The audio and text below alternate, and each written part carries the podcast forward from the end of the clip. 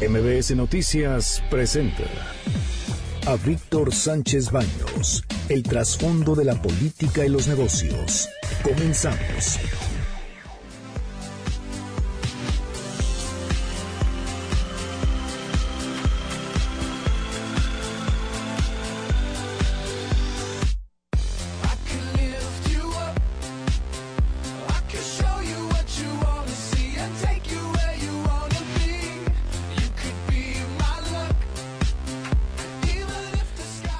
Tal? Muy, muy, muy buenas noches. Los saludo con mucho afecto. Soy Víctor Sánchez Baños en MBS Radio a través de la frecuencia 102.5 de FM desde la Ciudad de México. Acompáñanos durante una hora para que juntos, juntos analicemos y discutamos la información de los asuntos de poder y dinero que leerás y escucharás mañana. Están conmigo Bernardo Sebastián, ¿cómo estás? Con el gusto de saludar a todo nuestro auditorio. Carmen Delgadillo. ¿Qué tal? Buenas noches a todos. Y estos, estos son los sonidos de la información y esta es la voz de, Fer- de Fernando Moxuma, secretario. Esteban. Esteban Moxuma, perdón, yo estoy aquí con mi co- colaborador que también está conmigo. Perdón, Esteban Moxuma, secretario de Educación Pública. El Estado es el rector en la educación y asume el control del sistema en general y de las plazas en particular en todo momento. El presidente López Obrador ha sido muy claro al ordenarnos eliminar la venta de plazas y el abuso en su asignación que todavía existen. Queremos eliminar la corrupción en el sistema educativo nacional. Vamos a terminar con lo que llamamos el huachicol educativo. Ni corrupción arriba, ni corrupción abajo. Y es importante lo que dice el secretario eh, Esteban Moxuma, porque hay dos cosas claves que la gente está preocupada. Primero, de que se regresará al esquema, que no se ha abandonado, por cierto, pero se regresará al esquema de la venta, la venta de plazas por parte de los sindicalistas. O sea, estamos hablando que el sindicato y la misma coordinadora del magisterio, pues vendían las plazas y durante mucho tiempo lo hicieron. Ya en este, eh, incluso después de la reforma de, de Enrique Peña Nieto, se dejó de vender. Eso es lo que dijo el gobierno de Peña Nieto. Pero sin embargo, no ocurrió así. Seguían los abusos de los sindicatos y precisamente de la coordinadora. Ahora las cosas, y eso lo deja claro el secretario, no se trata de una reforma simplemente administrativa, se trata de cambios de fondo. Estos van a servir muchísimo para que sea la base de un cambio educativo, aquel que va a, va a beneficiar precisamente a los niños que se van a convertir en jóvenes y obviamente en adultos y que van a tener en el futuro la posibilidad de desarrollar el país. Se busca optimizar el nivel educativo y no hay pase automático de las normales, aunque sí se tiene preferencia de las normales públicas, pero se va a aprovechar muchísimo de aquellas instituciones que también tienen altos eh, niveles de y muy elevados de educación y de pedagogía. A ellos son los puntos importantes de esta reforma educativa de la administración de Andrés Manuel López Obrador. Y precisamente esta es la voz de López Obrador.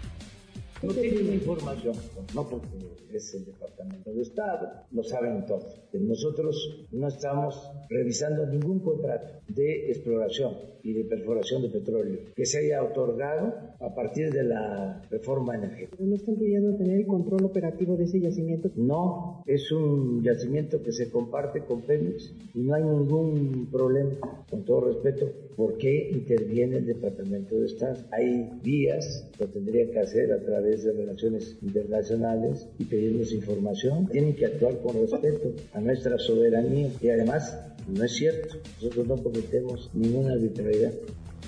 Y es muy importante ver que desde la administración de George W. Bush, pues hubo una disputa importante por los recursos petroleros precisamente en el Golfo de México, la llamada Dona, el hoyo de Dona del Golfo de México, en donde es, es parece una, una, una, un hoyo de Dona que precisamente rodea eh, tanto los mares patrimoniales de México y Estados Unidos. En la época de George W. Bush tomó casi el control y ellos hacían una, una, una actividad muy simple y le llamaban la operación Popote. O sea, metían un pozo petrolero y como todo eso lo compartimos, sea, no hay fronteras en precisamente los yacimientos petroleros, entonces lo absorbían. Bueno, Bernardo principal- Sebastián. Principalmente el punto que están ahorita tocando el tema es el de Sama, que se encuentra muy cerca de las costas de Tabasco, a- en aguas poco profundas. Y en ese fue en donde su- hubo una, una exploración compartida con Estados Unidos. Por eso es todo el problema. Porque Sí. los Estados Unidos hicieron una inversión y ellos quieren pues el retorno de esa inversión. Ah, pues claro, tienen también el retorno de esa inversión y hay una empresa que es la que es precisamente, creo que no sé si tengas tú el dato, es la que se está disputando con, con Estados Unidos, con petróleos mexicanos se está disputando. Talos Energy. Este, exactamente, Talos Energy.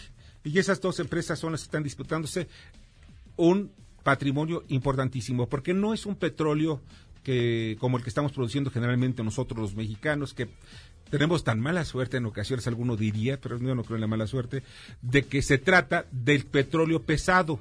O sea, eh, que el que se necesita llevar ahí un procesamiento mucho, muy caro, muy oneroso, y en cambio ese petróleo es ligero, cuya producción es muy barata y al mismo tiempo deja muchos beneficios.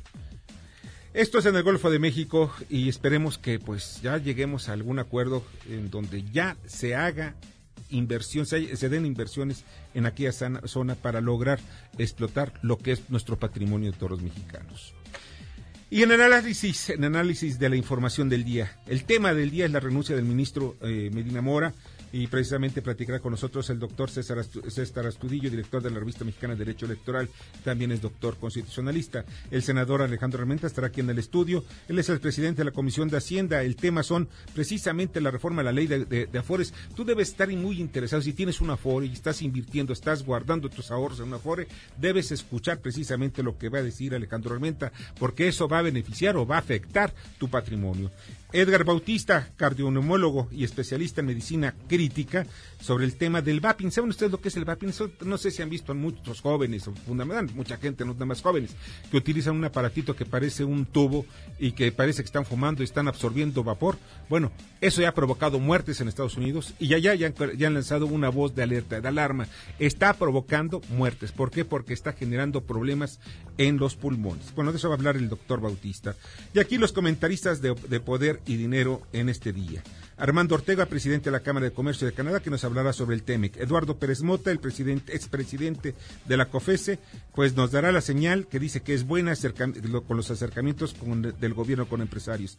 Eduardo Murat, fundador de Plastic Oceans, capítulo México, nos platicará sobre Greta Thunberg ante la ONU. Fernando Gómez Suárez, analista en temas aeroportuarios, la saturación del aeropuerto Benito Juárez, una oportunidad para el gobierno federal. Y Jorge Godillo, Gordillo, director de análisis económico y bursátil de Cibanco, el tema que fue una jornada positiva para los mercados mexicanos. Acompáñanos. Carmen, vamos a la información. Decálogo de la nueva política industrial en México. Ernesto Acevedo, subsecretario de Industria y Comercio, dijo, entre otras cosas, que se utilizarán las compras de gobierno para el desarrollo y aumentar el financiamiento de la banca de desarrollo a proyectos industriales en regiones más rezagadas del país. Y con agua, y con agua advierte baja presupuestal para todos los estados. El gobernador de Querétaro, Francisco Domínguez, reconoció que a todos los estados se le redujeron las participaciones entre 0.3 y 0.9%, pero que el presidente instruyó al secretario de Hacienda a atender a la CONAGO. El destino, todo cobra y nada olvida. Eso le dijo René Bejarano a Rosario Robles y a Carlos Ahumada. Esa pareja, dijo, realizó en 2005 una conspiración para que Andrés Manuel López Obrador no fuera presidente. Por cierto, Bejarano se unió a las filas del Partido Verde. Y como el mero, eh, pues mero paréntesis, René Bejarano, por las acciones de Rosario Robles y del que era su pareja sentimental, como ahora se dice, de Carlos Ahumada, que era un ingeniero, de una, dueño de una constructora, pues llevaron a la cárcel porque pues le dieron un dinerito ahí a René Bejarano y René Bejarano estaba guardándose en bolsas y lo grabaron. Y por eso lo, lo, convirtieron en el llamado señor de las ligas. Y coincidentalmente, porque pues ya saben, se dan coincidencias, pues el juez que estaba revisando el caso de Rosario Robles y que ahora está en la cárcel, pues nada más y nada menos que sobrino de la esposa de René Bejarano, o sea, señora Dolores Padierna. Coincidencias, pues. PAN presenta iniciativa para reducir el ISR. De 30 a 28% y eliminarlo para quienes ganen menos de 10 mil pesos mensuales. Dicen que con ello se reactivará la economía. Tianguis de, de, Pueblos Mágicos. Miguel Torruco anunció que será del 24 al 27 de octubre en Pachuca, Hidalgo. Y crece la confianza del consumidor. En septiembre aumentó un punto porcentual. Tuvieron avances cuatro de sus cinco componentes que evalúan la situación económica presente y futura. Muchas gracias, Carmen. Te agradezco muchísimo. Buenas noches. Buenas noches. Bueno, estoy, tengo en mis manos la carta de renuncia del ministro de la Suprema Corte de Justicia, Eduardo Medina Mora. Y pues son, son siete cuartillas, la verdad. Eh, pues bueno, muchas cifras. Él sale de, de la Suprema Corte de Justicia y sale acompañado por policías federales. No sé en estos momentos, porque estamos buscando la confirmación, si, si se fue detenido, si se fue a su casa, no sé absolutamente nada. Y como yo, estamos muchos mexicanos. Lo único que yo tengo información es que de la Suprema Corte de Justicia sale resguardado con policías. Y no sabemos a dónde se fue. No ha sido posible tampoco localizarlo, ni lo hemos tratado también localizar por la vía telefónica, no hay manera. Y yo no soy el único, yo sé que varios medios informativos están haciendo lo mismo. Pero para platicar qué es lo que vendrá precisamente con esta renuncia, y está en la línea telefónica el doctor César Astudillo, director de la revista mexicana de Derecho Electoral. César, ¿cómo estás? Muy buenas noches. Buenas noches, estimado Víctor, a tus órdenes. Igualmente, muchas gracias. Oye, ¿qué es lo que sigue? O sea, ya renunció. Independientemente de la renuncia, que yo la veo muy precipitada, porque pues aparentemente dice que eh, un periódico, el periódico Universal, que publicó las cifras de lo que ocurrió eh, sobre las investigaciones que da a conocer la unidad de inteligencia de, financiera de la, de la Secretaría de Hacienda, pues él dice que todo es falso, que pues ellos, él sí tiene guardado cuatro millones de pesos en el extranjero, en bueno, poco más de 4 millones, que la suma de los montos reales de las transferencias es consistente con los ingresos que él ha tenido y que declaró en el mismo periodo. Eh, lo que sí me llama a mí la atención es que pues lo hizo todo precipitado y que sale también resguardado con policías. No era necesario, pues nunca había salido resguardado con policías, así que hay un cambio ahí importante. Pero sin embargo, aquí lo importante también es cuál es el procedimiento. La renuncia la envía al presidente de la Suprema Corte de Justicia, al ministro Arturo Saldívar lo de la, la REA y ya pues a toda al presidente como presidente también del Consejo de la Judicatura, ministros y ministras, etcétera, ¿no? ¿Qué es lo que sigue? Esta, esta, esta renuncia la debe eh, aprobar eh, la Suprema Corte, el Senado o el presidente de la República.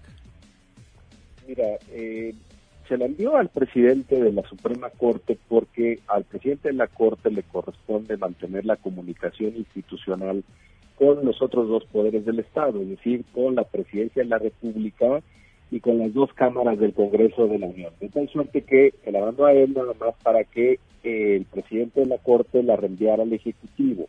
Porque el procedimiento que está dispuesto es que sea el presidente de la República, así está dispuesto en la propia Constitución mexicana, el que acepte la renuncia y eh, una vez aceptada la envíe al Senado de la República para que la apruebe. Recordemos que quien aprueba a los eh, ministros de la Corte es el propio Senado de la República. Lo hace después de un procedimiento donde, donde tienen que comparecer los aspirantes, tienen que eh, comprobar que tienen el perfil idóneo para asumir ese cargo y en función de ello eh, la aprobación del Senado se da por las dos terceras partes de los senadores que ese día se encuentren presentes en el Pleno, de tal suerte que esta misma norma dispone que para aceptar la renuncia que para aprobarla se requiera que sea el mismo Senado. Ahí empezamos con algunos temas problemáticos, yo acababa de revisar ahora, pero no hay ninguna norma en, la ley orgánica del Poder Judicial de la Federación, ni en la ley orgánica del Congreso, ni tampoco en el reglamento del Senado que diga cuál es la mayoría que se requiere para aprobar esa, esa renuncia. Seguramente mañana veremos que hay quienes puedan afirmar que se requiere la misma mayoría que en su momento se previó para la aprobación. Esto es las dos terceras partes de los senadores. O hay, o seguramente habrá quienes digan que no hay mención expresa en ninguna norma y que en función de eso, cuando no hay mención expresa, lo que sí dice el reglamento del Senado es que las votaciones son por mayoría simple o por mayoría absoluta, es decir, 50% más uno de los senadores. Eso dará lugar a la polémica el día de mañana y sobre todo también dará lugar a la polémica cuáles son las causas que argumentó el, el ministro renunciante para tomar esta decisión, porque curiosamente la Constitución eh, no abre completamente la posibilidad de que un cambio como este se pueda renunciar. Lo restringe únicamente cuando se ofrezcan causas, bueno, cuando se justifique por causas graves. Lo cierto es que no hay ninguna otra norma que determine cuáles son algunas de estas causas graves. Solo hay una que sí está determinada, que es cuando sobrevenga incapacidad física o mental permanente, eso sí tiene regulación, pero todo lo demás está absolutamente abierto. En consecuencia, la carga de justificar, eh, eh, digamos, el motivo de la salida está en el ministro renunciante. Habrá que ver mañana eh, cómo se leen sus, argumentos y qué dicen las fracciones parlamentarias del Senado de la República, porque a ellos les tocará calificar si son realmente graves las, las causas que argumenta para su salida o si no son graves y algunos digan que se tiene que quedar. Eso seguramente dará lugar al debate parlamentario a partir de mañana. Fíjate que yo leer la, la carta me llama la atención que dice que hay una manipulación informativa y que generó una falsa apreciación, pues todo el monto real asciende a cuatro millones y medio de pesos. O sea, habla de que el Universal le había dicho que eran cuatro millones y medio de dólares o de libras esterlinas. Al final de cuentas hace una relación de números, pero repito, todo esto nos lleva a una reflexión. Solo hay que ver lo que va a pasar el año próximo. También se jubila el ministro Franco. ¿ves? Y entonces ya cuentan dos, dos nuevos ministros para la cuarta transformación. El que sustituirá obviamente a Medina, que eh, pues también eh, se, se, mete dentro de esta lista, y el que sustituirá a Franco. Son cinco en total. Esta declaración, hacer una declaración general de inconstitucionalidad se necesitan ocho votos de los once ministros de la Corte. Esto le va a dar ya cierta, cierta holgura a, pues al gobierno de Andrés Manuel López Obrador para lograr posesionarse en algunos o evitar más bien presiones de la Corte en cuanto a pues algunas de las leyes que puedan ser consideradas inconstitucionales. Mira, claramente eh, esto viene a cambiar eh, notablemente la integración de la Suprema Corte.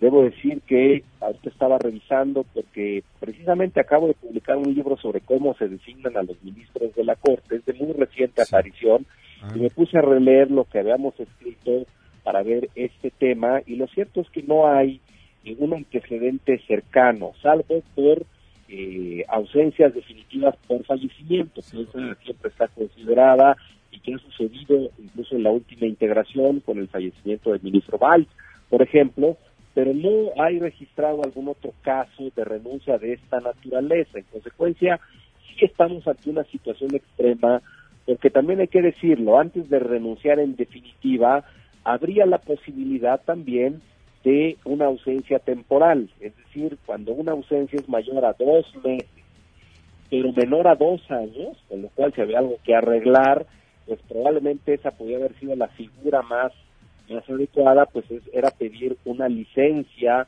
de carácter temporal. No se hizo, eh, yo no he podido leer la carta de renuncia del ministro Medina Mora, pero él decidió dejar un cargo que además vale la pena que tu público lo sepa, es el cargo más amplio que establece la Constitución mexicana. No hay ningún cargo que dure más del que dura un ministro de la Corte, que es de 15 años improrrogables. Regularmente estamos acostumbrados a los periodos de 6 años, pero de 15 años este es el único. En consecuencia, sí le va a dar un cambio a la integración de la Corte. El ministro eh, el, ministro que saldría adicionalmente no sale en el 20, sale en el 21, pero lo cierto es que también está muy cercano y todo esto tiene, va a tener un impacto en la forma como decide la Corte, la forma como asume los temas y la forma como los decidirá sin lugar a dudas.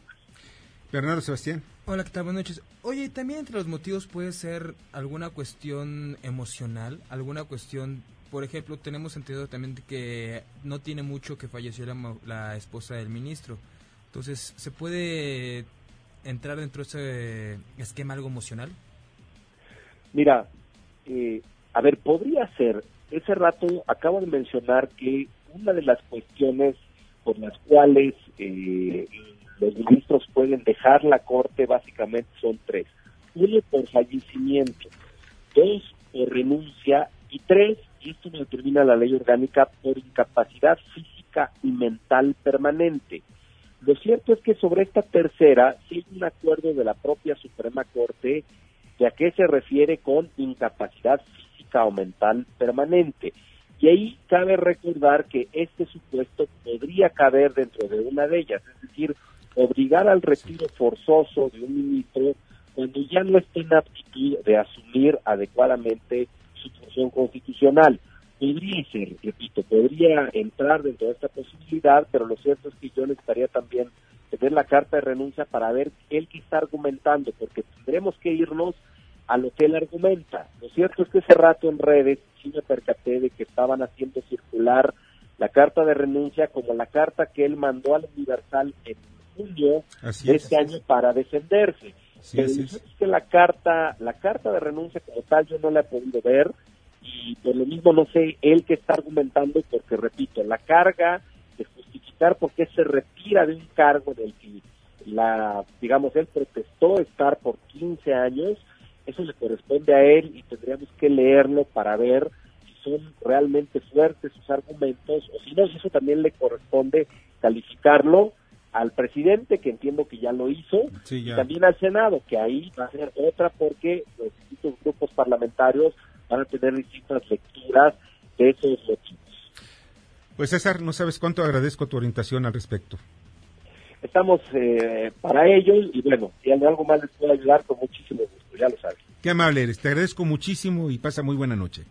Gracias a ustedes. El doctor César Estudillo, director de la revista mexicana de Derecho Constitucional, y es importante destacar también que pues estamos ahorita en estos momentos con la aprobación que ya dio de alguna manera el presidente de la República a través de un tuit que lo mandó Jesús Ramírez Cuevas. Dice, el presidente López Obrador aceptó la renuncia del ministro Eduardo Medina Mora y será enviada al Senado de la República para su análisis de acuerdo con lo que establece la Constitución. Y vamos al comentario de Armando Ortega, presidente de la Cámara de Comercio de Canadá en México. Víctor, buenas noches. Todos estamos viendo el desarrollo del juicio político, el impeachment contra el presidente Trump en Estados Unidos. Y sin duda será un proceso político feroz, una lucha encarnizada.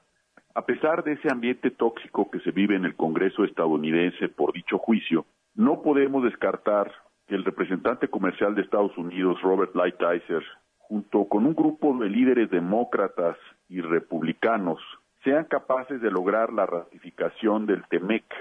No está fácil y queda poco tiempo. De hecho, debe ocurrir en octubre y si no, pues esto se va a retrasar hasta probablemente el 2021. ¿En qué nos basamos, Víctor? Bueno, pues la líder demócrata Pelosi, el senador Grassley y sobre todo muy poderosas organizaciones empresariales se han pronunciado muy vocalmente por dicha ratificación apenas ayer y hoy. Pronto lo sabremos. Y si esto no sucede, si no hay ratificación, pues obviamente tenemos el TLC en vigor y la promesa de un TEMEC futuro restablecido. Muchas gracias y buenas noches. Escuchas a Víctor Sánchez Baños. Vamos a una pausa y continuamos. Víctor Sánchez Baños en MBS Noticias. Continuamos. Ahora vamos con el dato útil. México es el quinto productor de maíz del mundo con 21.6 millones de toneladas anuales. Debate. Comunícate. Da tus opiniones a Víctor Sánchez Baños en MBS. Teléfono en cabina 5566 1025.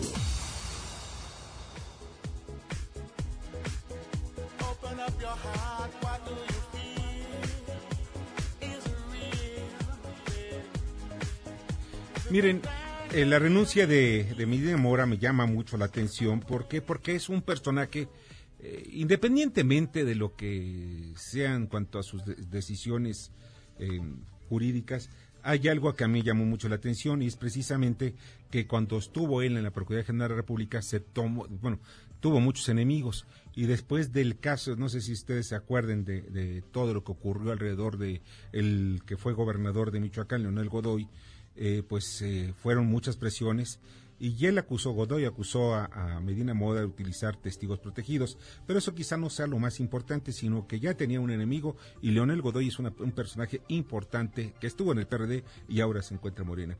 Los críticos atribuyen precisamente a Medina Mora pues una escala de violencia, pero al final de cuentas él fue un personaje que le sirvió mucho a los intereses tanto de Vicente Fox como de Enrique Peña Nieto. Él fue embajador de, México en Reino Unido y, también embajador en Estados Unidos. su hermana María Elena es una persona reconocida como psicóloga, directora del Instituto Nacional de Psiquiatría Ramón de la Fuente. Su primo Manuel Medina Mora fue presidente y director, no su primo, su hermano Manuel Medina Mora fue presidente y director canal de Banamex y su primo Carlos de Icaza es el embajador, fue embajador en Francia. Bueno, ya está en la línea telefónica, le agradezco muchísimo al senador Alejandro Armenta, presidente de la Comisión de Hacienda de la Cámara de Senadores. Alejandro, ¿cómo estás? Buenas noches, Víctor. Gracias a MBS. Como siempre, estoy para servirte. Oye, pues presentaste, y eso me llamó mucho la atención, no solamente presentaste, sino llevaste hasta, ahora sí, a sus últimas consecuencias, las reformas a la ley de las AFORES. ¿En qué consisten estas reformas y cómo van a impactar en los trabajadores? Vamos a explicarlo muy simple, Víctor. Lo importante para el trabajador es que tenga disponibilidad de sus recursos y que tenga más más rendimientos. Esto es muy, esto es fundamental porque el trabajador durante su ciclo de ahorro puede tener oportunidades para invertir. Para eso necesita tener disponibilidad y eh, poder aprovechar alguna oportunidad, oportunidad de compra, sobre todo para un bien que eh, bien mobiliario, mueble o inmueble que le permita bueno, pues mejorar su calidad de vida. Esta, estas reformas, estas modificaciones que estamos haciendo, eh, permiten que el trabajador pueda definir en un tiempo más corto eh, a dónde eh, invertir sus recursos, poder disponer de, ellos y también significa una mayor apertura a la, al sistema financiero para que puedan competir eh, piso firme, piso parejo para la competencia financiera, el sistema financiero, y obviamente eso va a mejorar los rendimientos y la oferta respecto a lo que los propios eh, las propias financieras afores pueden proporcionar a los trabajadores. O sea, estamos hablando que de esa manera puede un trabajador que tiene su afore, pues tiene, no sé, 10 mil pesos, o en fin, la cantidad que sea, puede solicitarlos para hacer eh, pues modificaciones a su casa. Y esto eh, tendría alguna implicación, tiene alguna cuestión, algún costo o, qué es lo que haría esto. Desde luego que eso le permite al trabajador contar con sus recursos y disponer de ellos. A la par, debo informarte que mañana tendremos una reunión con la Asociación Mexicana de Bancos. La preside el coordinador, el senador Ricardo Monreal, y vamos a abordar la iniciativa que él presentó el año pasado para regular y eh, condensar las eh, eh, las comisiones bancarias. Esto va de la mano, tiene que ver porque hay recursos que no deberían, hay comisiones que no deberían estar cobrando los bancos. Pongo un ejemplo, las tarjetas de débito con las tarjetas de crédito. No es lo mismo que uses una tarjeta de débito a que ocupes una tarjeta de crédito. y en ese sentido, el ahorro del trabajador, que es dinero que el trabajador eh, ha obtenido a lo largo de su tiempo, bueno, pues tiene la categoría de, de recurso, no es un préstamo, no es un crédito que la FORE le presta. Por eso, o que la FORE ah, le, le, asigna. Por eso debe de la FORE, de la misma forma que un banco, debe de considerar que eh, el recurso, si, si el trabajador decide hacer uso de su recurso, no tendría por qué haber una comisión o la comisión por el costo financiero debe ser mínima. Eso es muy importante. ¿Y ya están de acuerdo los banqueros en ese sentido? ¿Todavía están ustedes pues haciendo negociaciones políticas con ellos? Mañana tenemos una reunión con la Asociación Mexicana de Bancos. Estarán más de 40 instituciones financieras con el coordinador Ricardo Monreal y con, y con tu servidor para eh, analizar ese tema. Ya tienen algo planchado porque yo te conozco muy bien, casi siempre logras primer, logras la, negociación al, eh, al 100%. Bueno, es un trabajo en equipo, pero esta, de manera especial, esta la ha trabajado el equipo del senador Monreal. Nosotros colaboramos todos, somos un equipo que él coordina, pero esperemos que después de un año, pues no se vaya a volver a caer la bolsa mexicana de, valores, ¿no? Este tema lo digo con mucho respeto, pero sí es la, es la hora de que eh, las instituciones, instituciones financieras entiendan que el la nacionalización de la banca, la privatización de la banca, la desnacionalización de la banca, la hemos pagado los mexicanos. Este año pagamos 51 mil millones de pesos, eh, Víctor, pagamos 51 mil millones de pesos de el rescate bancario. Y eh, este año, eh, por ponerte un ejemplo, eh, nosotros, todos los que usamos servicios financieros, las utilidades que han tenido los bancos han sido mayores a los 110 mil millones de pesos. Así es que es un tema en el que queremos que se fortalezca el sistema financiero, pero no a costa, no a costa de los no a costa de los, pues, cuentavientes, que sea un tema justo para el sistema financiero y para los cuentavientes. Oye, en este caso concreto, eh, ¿no se está abriendo, Alejandro, la puerta para pues ya establecer algunos límites o también eh, pues normalizar, eh, vamos, o reglamentar las comisiones bancarias? sí, es, es parte de lo que la regulación tiene que, establecer. Eh, hemos estado trabajando con Hacienda, hemos estado trabajando con, con diferentes eh, organismos, con DUCEF y desde luego con el Banco de México. Pues Alejandro, te agradezco infinitamente. Espero que pases una excelente noche. Hombre, gracias a ti y como siempre eh, recordarles que estoy en el Facebook en Alejandro Armenta y en el Twitter y Instagram en arroba Armenta conmigo. Estoy ahí reportando las actividades de la Comisión de Hacienda y los temas que son de mayor interés para las y los mexicanos. Muchas gracias. Y es lo que te agradezco muchísimo, Alejandro. Mucha suerte.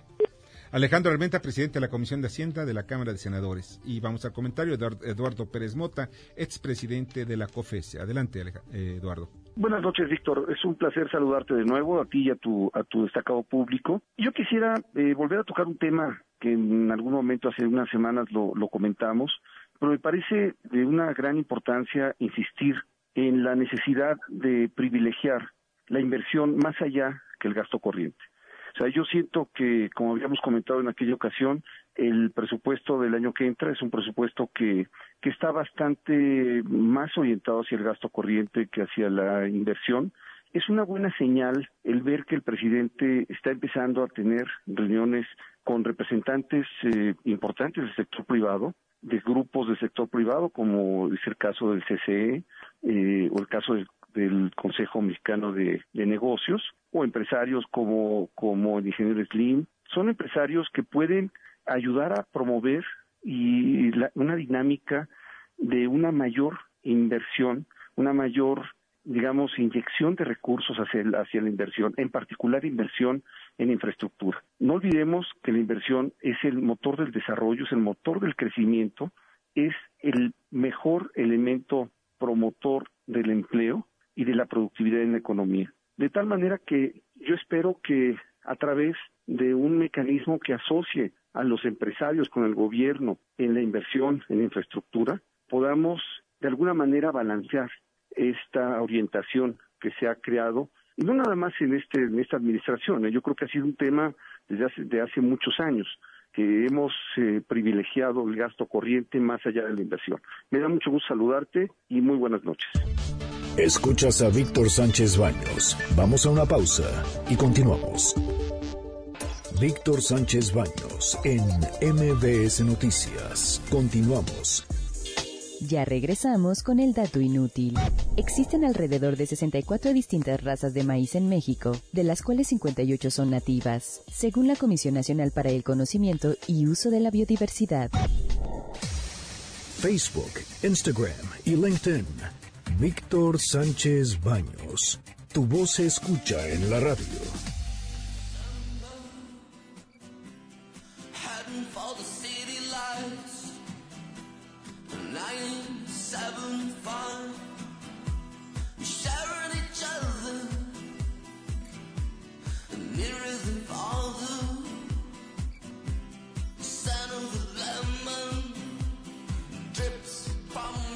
Muchas gracias que continúe con nosotros y vamos a la responsabilidad social corporativa con Kimberly Zafra. Adelante, Kimberly. Víctor, muy buena noche. Con el gusto en saludarte te comparto que la planta de San Luis Potosí, entidad gobernada por Juan Manuel Carreras, es la primera de Bayuiche Mutugenbeake, BMW en México, cuenta con una pista de pruebas, áreas de ensamble, logística, pintado, armado de carrocería, centro de análisis y un centro de entrenamiento. El 50% de los proveedores de la planta son nacionales, el 45% de Norteamérica y 5% son proveedores asiáticos. mantiene toda una estrategia de apoyo a sus proveedores. Cuenta con 235 empresas automotrices en operación, dos plantas armadoras y 233 proveedoras de autopartes que generan más de 82 mil empleos. Por cierto, San Luis Potosí ocupa el séptimo lugar nacional en exportación en la fabricación de equipo de transporte, el décimo lugar en personal ocupado, el décimo lugar en valor agregados en sal bruto y el décimo lugar en producción bruta total. Gracias, que tengan muy buena noche. Muchas gracias, Kimberly, te agradezco infinitamente. Y vamos al comentario y al análisis económico y bursátil de Jorge Gordillo. Adelante. Gracias, Víctor. Buenas noches. Aquí en los comentarios del día de hoy. Hoy los mercados financieros eh, operaron de manera positiva, principalmente la bolsa de valores en línea con, varios eh, índices emergentes, subió 0.52% y vimos al peso de apreciarse a niveles cercanos ya a los 19.60. Esto es impulsados por la debilidad que se, que se vio generalizada sobre el dólar. Los datos económicos que hemos estado observando de septiembre ya serían más acumulados. Hoy se dio el, dato de servicios más, más por debajo de lo, de lo esperado. Ya desde hoy ya generó una especulación de que haya una posibilidad real de que la Reserva Federal continúe recortando tasas de interés en su reunión de este mes, a finales de este mes. Esto le gusta a las inversiones de mayor rendimiento, es una de las razones por la cual observamos más euforia en los mercados emergentes. Al mismo tiempo, eh, en cuanto al, conflicto comercial entre Estados Unidos y China, el presidente Trump confirmó que la semana que entra llegarán a Washington la delegación china para proseguir con las negociaciones comerciales y eso también ha puesto de buen humor a los mercados, lo ven con buenos ojos y los acercamientos bilaterales continúen. Veremos mañana algunas reacciones por unos temas políticos. Por lo pronto, hoy tuvimos un buen día después de varios negativos. Hasta aquí mis comentarios del día de hoy, Víctor. Buenas noches. Buenas noches, Jorge. Te agradezco infinitamente. Vamos al pulso empresarial con Alex de la Rosa. Adelante, Alex. ¿Qué tal? Muy buenas noches. Este es el pulso empresarial. Daimler, fabricante de vehículos, informó que a partir del primero de diciembre, Gerard Grossel asumirá el cargo de presidente y director general de su división Financial Services México, que ofrece financiamiento, arrendamiento, administración de flotas, seguros y servicios de movilidad en el país. Aeroméxico Cargo, que preside Andrés Conesa, busca obtener las certificaciones Safe Pharma y Fresh de la Asociación Internacional de Transporte Aéreo a fin de poder realizar envíos farmacéuticos y perecederos. Las aerolíneas Southwest, que dirige Gary Kelly, y American, bajo el liderazgo de Doug Parker, buscan crecer en el Caribe y entrar al mercado latinoamericano, por lo que en la primavera entrarán dos vuelos directos diarios Houston-Cozumel a partir de marzo de 2020, y la segunda recupera hoy su vuelo Miami-Cozumel, con cinco despegues semanales. Hasta aquí la información. Mañana nos escuchamos con más del pulso empresarial. Alex, te agradezco infinitamente, de verdad. Y ya está aquí en la cabina el doctor Edgar Bautista, quien es cardioneumólogo y especialista en medicina crítica. ¿Ustedes saben qué es el vaping? O sea, ¿qué es lo que yo he visto mucha gente que sale con un aparatito y que va y aspira y saca vapor y, y parece ser muy nice, muy, muy, muy, muy, no sé cómo explicarlo en ese sentido. No quiero calificarlo porque mucha gente lo hace. Pero sin embargo, hay riesgos de muerte. O sea, no estamos hablando de una cuestión superficial. Hay riesgo de muerte en el mapping, vaping, perdón. Y de esto va a platicarnos con va a platicar con nosotros Edgar. Edgar, yo he visto, es más, yo no sabía hasta hace hasta el día de hoy cuál es el mercado del vaping en México. En Estados Unidos ya representa algo así como 800 millones de dólares anuales. Pero en México ya representa 100 millones de dólares anuales. O sea, estamos hablando de cantidades muy grandes. Y esto es de lo que se tiene pues detectado o más o menos confirmado. Pero hay datos que pues simplemente pues son de quién sabe de dónde y que no, no tenemos idea, porque gran parte de estos aparatos que ya han sido prohibidos en algunas partes del mundo, pues se siguen vendiendo, llegan por correo, llegan por Amazon, llegan por no sé por dónde más, pero se distribuyen hasta la casa y las sustancias que también vienen ahí. ¿De qué tamaño es el problema del vaping? Mira, Víctor, primero que nada, gracias por la invitación, gracias a todo el cuerpo corporativo de MBS. Realmente eh, la coyuntura es importante porque el 6 de septiembre se publica en una revista de alto prestigio, New England Journal of Medicine, un artículo donde se relata la muerte de tres jóvenes y aproximadamente 500 casos en diferentes estados, en 33 estados de, de Norteamérica. Entonces empieza a haber muertes, empieza a haber bastantes casos en una forma que se determina que es epidemia. El vaporizador o cigarro electrónico es realmente un dispositivo electrónico al cual tú le pones una sustancia oleosa que va a vaporizar y que va a convertir en un aerosol para ser inhalada y que generalmente inicial inicialmente se ocupó para sustituir al tabaco, para dejar la adicción al tabaco. ¿Por qué? Porque como tú sabes, el tabaco tiene más de 100 sustancias tóxicas y 20 de ellas cancerígenas. Y creo que son no sé cuántas, pero son adictivas. O sea, tu cerebro recibe la información y es una adicción. Es correcto. Que no la puedes dejar. Es correcto. Bueno, y tal vez sea una pregunta un poco ociosa, pero ¿qué es más nocivo, un cigarro o un vaporizador? Es una pregunta difícil. Hasta apenas antes del 6 de septiembre realmente toda la gente consideraba que el vaporizador regularmente, pues era una forma de sustituir. Incluso no inofensivo, ¿no? ¿no? No a las dos primeras terapias, que es los parches de nicotina, el uso de un antidepresivo que era bupropion o champix, que es la varencilina, y en tercer lugar estaba el vaporizador. No, no todos estábamos de acuerdo, pero no se le veía con estos ojos que se le está viendo ahora como un, un dispositivo que pone en riesgo tu salud.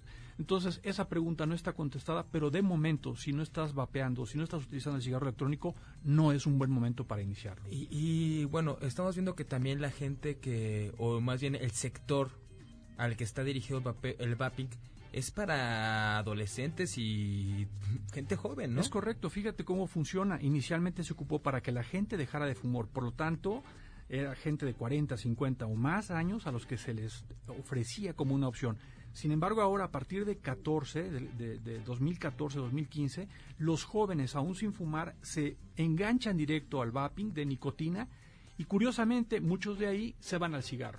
Ahora bien, estas sustancias que dices que son oleosas, que son aceites, vamos. Son aceites. Son aceites que le colocan al agua que se pone en el vaporizador. Es correcto. Bueno, esas, esas sustancias muchas veces nos llevan nicotina. O sea, el problema de la nicotina es la adicción.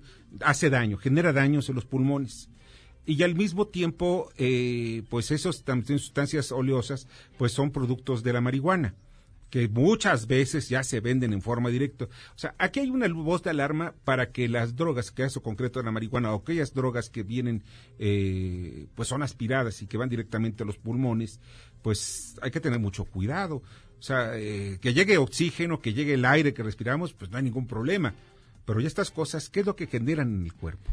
Sí, eh, es importante aclarar esto, ¿no? Eh, generalmente la gente que vendía vaping, la gente que se asociaba a vaping, vendía únicamente nicotina y vende aceites de sabor.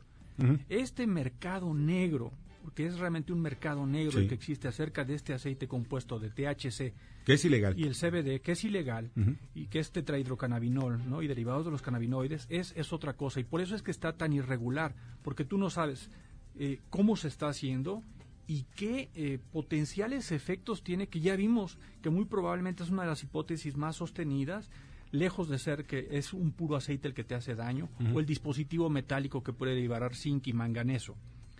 Ya no es eso, sino que hay una asociación entre una sustancia que se está identificando como bastante frecuente y que tiene efectos adictivos a nivel cerebral, pero también efectos potencialmente tóxicos a nivel del pulmón. Dicho sea de paso, hay que eh, entender que la nicotina, aunque sea vapeada, también tiene efectos cardiovasculares. Entonces la gente dice, bueno, como esto no me hace nada, se empiezan vapeando en el día, en la tarde, en la noche, y lógicamente esa nicotina tiene graves efectos cardiovasculares. Entonces tampoco se puede hacer. ¿La marihuana tiene también los mismos efectos? Por supuesto, por supuesto. Los efectos psicoactivos, ¿no? y, y aparentemente los efectos tóxicos. Fernando, ibas a preguntar algo. Sí, este, señales eh, lo, lo, más precisas para que los padres de estos adolescentes estén eh, pues al pendiente de que no estén consumiendo este tipo de cosas. Eh, excelente comentario. Yo creo que lo importante es ahorita con esta información, yo creo que todo el mundo tiene que estar alerta y alejar a sus hijos de estos dispositivos, número uno. Y número dos, aquel que lo esté ocupando y que no logre ser convencido de dejarlo, estar muy atento a, signos y síntomas respiratorios y gastrointestinales, porque no solamente se presenta con tos y dolor torácico y molestias respiratorias, sino también puede tener náusea, diarrea, etcétera, y síntomas generales también. Y en la cabeza cuestiones este, psicológicas. Así es, puede ser que deprima el sistema nervioso central y eso también haga más potentes los efectos del, del aceite. En particular, repito, de este mercado negro y de esta inhalación de sustancias de este cigarro electrónico en el que se ocupa el, el tetrahidrocannabinol. Oye, y estamos viendo también de que hay lugares donde ya es completamente, supuestamente, más bien, libres de humo. Y la gente vapea sin ningún problema en estos lugares. ¿Por qué? Está, está demostrado que, que también, eh, digamos, eh, inhalas nicotina y aunque exhalas en menor grado nicotina, también exhalas nicotina. Entonces, aunque estés vapeando y no tengas las 100 sustancias tóxicas ni las 20 cancerígenas, estás estás dándole a, a, segunda mano con el segunda mano. Así es. pues Edgar, no sabes cuánto te agradezco. Que quede muy claro y en síntesis, muy importante. El vapeo no es inofensivo, es peligrosísimo, o sea, peligroso. Puede provocar muerte. Algunos quizá no se mueran, pero pues hay que es una ruleta rusa. Ustedes aceptarían que uno de sus hijos se coloque una pistola con una bala a ver cuál es el, el destino de esa bala. Pues cuidado. Segundo, puede llevar sustancias que van directamente a los pulmones, los daña y los destroza. Tercero, si me equivoco, Edgar, pues me corriges. ¿eh? Tercero, es importante que estén como padres de familia cuidadosos de que sus hijos no estén tomando este tipo de aparatitos para tratar de sentirse, pues que, para tratar de formar parte de un grupo o de una, de una sociedad. Y cuarto, que es lo más importante, las autoridades, ¿qué están haciendo al respecto? No basta con que digan, es peligroso, no. Se trata de ver qué es lo que está pasando y tomar medidas eh, al respecto. Eso es importante. Y para eso estamos nosotros pagando nuestros impuestos. Edgar, te agradezco infinitamente. Pues Víctor, muchas gracias a ti y a tu amable auditorio. Muchas gracias a todos. ojalá y tomen conciencia. Y vamos al comentario de Eduardo Murat, fundador de Plastic Oceanic, Oceans, perdón, capítulo México. Muy buenas noches a todos. Muchas gracias, Víctor, por nuevamente permitirme platicar con tu auditorio. Es un verdadero gusto. Hoy mi comentario es en torno a lo que sucedió en Naciones Unidas la semana pasada. El secretario general Antonio Guterres fue muy preciso y pidió a los participantes de esta Asamblea General que no solo vinieran a Nueva York a pronunciar discursos, sino que vinieran con avances y con futuros compromisos para acelerar y cumplir con la Agenda 2030 y sobre todo con los compromisos del Acuerdo de París. Lo más relevante fue la participación de Greta Thunberg el lunes por la mañana, en donde alzó la voz y reclamó nuevamente a los adultos por su falta de compromiso. Pidió que confiemos en la ciencia y lo más importante que no sigamos creyendo en cuentos de hadas y en la perpetuidad de las ganancias las utilidades. Ese modelo está obsoleto. Sin medio ambiente no hay nada y debemos de cambiar porque el mundo ya despertó y el cambio viene, nos guste o no. También cabe destacar que de la cumbre de acción climática, 65 países y grandes economías subnacionales, como es el caso de California, se comprometieron a disminuir sus gases de efecto invernadero a cero para el 2050 y 70 países anunciaron que van a acelerar sus planes y acciones nacionales para el 2020 o por lo menos ya lo han iniciado. Y esto es de reconocerse. También más de 100 líderes empresariales han logrado acciones concretas alineadas con los compromisos del Acuerdo de París y han acelerado la transición hacia una economía verde. Muy buenas noches a todos y muchas gracias por escucharme. Escuchas a Víctor Sánchez Baños. Vamos a una pausa y continuamos. Víctor Sánchez Baños en MBS Noticias. Continuamos.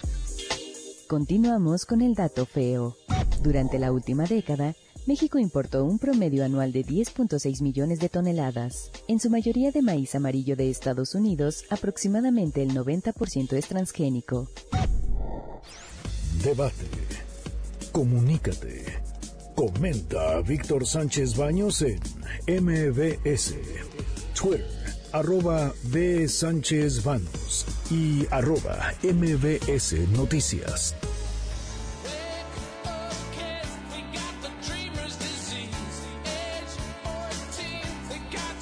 Muchas gracias que continúen con nosotros. Muchas, muchas, muchas gracias. Espero que estén pasando una, una agradable noche. Y vamos a las columnas político-financieras que leerán el día de mañana en los periódicos diarios de la Ciudad de México. Adrián Trejo. Amigos, ¿cómo están? Muy buenas noches. Víctor, ¿qué tal? Buenas noches. Mañana en la columna La Divisa del Poder, que ustedes pueden leer diariamente en el periódico 24 horas, tocamos el tema de la renuncia del ministro Medina Mora. Se trata de una eh, renuncia que dejaría en la posibilidad de que el presidente enviara a la Cámara de Senadores eh, los nombres de cuatro ministros que em, deberán tomar posición el próximo año. ¿Se rompen los equilibrios con esta renuncia? Pues mañana les contamos. Muchas gracias, Adrián. Te agradezco mucho. José Antonio Chávez. ¿Qué tal, Víctor? Buenas noches, buenas noches a tu auditorio. Mañana en la columna aquí en el Congreso, que se publica en el diario Ovaciones, llevamos un tema que ya les habíamos adelantado que no iba a haber desaparición de poderes. Ricardo Monreal prácticamente dice que hay que llevar la fiesta en paz y ese fue el acuerdo que tuvo con sus compañeros los panistas después de la junta que tuvieron o la reunión que tuvieron con el mismo gobernador de Guanajuato, con Diego Sinoé, que estuvo aquí presente porque vino prácticamente a pedir que cómo estaba el proceso de poderes en su entidad. Eh, esa desaparición que tanto los llevó a un revanchismo de desaparecer Veracruz, Tamaulipas y Guanajuato, dos del PAN y uno de Morena, prácticamente ya quedó sepultado. Esto y más mañana en la columna. Gracias, Víctor. Buenas noches. Que la pases muy bien, José Antonio. Francisco Rodríguez, adelante. Muy buenas noches, Víctor. Te saluda Francisco Rodríguez desde el Índice Político. Te comento que la columna de mañana viernes aborda el tema de la construcción del próximo candidato presidencial. Y esto porque no se ve en el panorama, en el establo de Morena, quién pueda suceder a Andrés Manuel López Obrador dentro de las filas de ese partido. Y yo creo que ya están preparando a alguien que tú conoces muy bien. ¿Cómo verías de candidato presidencial al señor Carlos Slim? Mañana te platico más en www.indicepolitico.com. bueno, Paco Rodríguez, muchas gracias. Arturo. Víctor, estimados radioescuchas, muy buenas noches. El día de mañana, en mi columna Pesos y Contrapesos, en el diario La Razón, analizo el último indicador de confianza de los consumidores, correspondiente al pasado mes de septiembre, en el cual se manifiesta una menor desconfianza de los consumidores con relación a los meses anteriores, lo cual sin duda alguna es positivo, pero sin olvidar que una golondrina no hace verano. Este tema mañana en Pesos y Contrapesos, en La Razón. Muchas gracias, Arturo. Te agradezco mucho, Línea Arellano. Víctor, buenas noches. Dos comparecencias han llamado mucho la atención. Obviamente tienen mucho que ver con la población en general, salud y educación. Ahora tocó el turno a Esteban Moctezuma y bueno, pues parecería que simplemente resistió, porque las quejas habrán de seguir siendo las mismas. Esto y más en Estado de los Estados de tu servidora Lidia Arellano, en redes sociales y en los diarios del interior del país. Muy buenas noches y feliz fin de semana. Buenas noches, Lilia. Julio Brito. Víctor, muy buenas noches a ti y a tu auditorio. Pues fíjate que Joan Borboya, que es el director general de Vivi Consulting, nos aclaró que la información dada a conocer por el SAT sobre la condonación de impuestos del 2007 al 2015 a empresas y personalidades políticas y de espectáculos, los montos se refieren principalmente a multas, actualizaciones y recargos. Todo esto como un parte de un programa de recuperación de cartera vencida avalado en la Cámara de Diputados por la Ley de Ingresos de la Federación del 2007. Este tema y más en mi columna de mañana que se publica todos los días en el periódico La Crónica de hoy. Muchas gracias Julio, te agradezco mucho Rogelio Varela. Muchas gracias, Víctor. Buenas noches a todos. Banorte apuesta por el uso de la inteligencia artificial para mejorar la gestión de su banca comercial. Mañana en el Heraldo Corporativo. Muchas gracias, Rogelio. Darío Celis. Buenas noches, Víctor. Mañana en la columna La Cuarta Transformación del periódico El Financiero vamos a platicarle pues de un primer ganón de la Cuarta Transformación, una empresa dedicada a operar tiendas libres de impuestos, estas que se conocen comúnmente como duty free, que quedó pues con el gran corredor comercial de la Terminal 2 del aeropuerto de la Ciudad de México. Se trata de Dufri. De esto vamos a platicar mañana en la columna La Cuarta Transformación del periódico El Financiero. Buenas noches. Buenas noches, Darío. Mauricio Flores. ¿Qué tal, Víctor? ¿Cómo están, amigos? Todos muy buenas noches. Mauricio Flores, gente detrás del dinero. Mañana te digo la razón. ¿Se acuerdan de este proyecto? El proyecto del corredor interoceánico del Istmo de Tehuantepec. Sí, es un proyecto audaz, inteligente, que puede funcionar para desarrollar una de las zonas más rezagadas de nuestro país. ¿Pero qué creen? Tiene un competidor. Un competidor muy firme. ¿Y dónde creen que se encuentra? Se encuentra en Guatemala. Quieren detalles mañana, gente detrás del dinero, en el periódico La Razón. Muchas gracias, Mauricio. Julio Pelozzi. Querido Víctor, te mando un gran abrazo, muy buenas noches. Mañana en Split Financiero, negocios del diario 24 horas, hablamos sobre la defensa que se hace del presupuesto 2020. El titular de Hacienda, Arturo Herrera, quiere hacer realidad los sueños de la cuarta transformación en un entorno complejo complicado en la parte petrolera y sobre todo los ingresos tributarios. Esto y más, mañana en Split Financiero, en negocios del diario 24 horas. Buenas noches. Muchas gracias, Julio. Te agradezco muchísimo. Y mañana el presidente de la República estará en Puebla y dará ahí su mañanera. Y también el fallo sobre Santa Lucía. Otra vez espera que se dé mañana. Y pues ya nos vamos. Les agradezco muchísimo que hayan estado conmigo. Muchas gracias, Bernardo Sebastián. Un saludo a todo nuestro auditorio. Jorge Romero en la producción, en la jefatura de información Carmen Delgadillo, en la asistencia de, de redacción Fernando Moxuma, en los controles Héctor Zavala. Yo soy Víctor Sánchez Baños. Les deseo lo mejor de lo mejor. Las opiniones vertidas en este programa son única y exclusivamente de estricta responsabilidad de quien las expresa. MBS Noticias presentó a Víctor Sánchez Baños, el trasfondo de la política y los negocios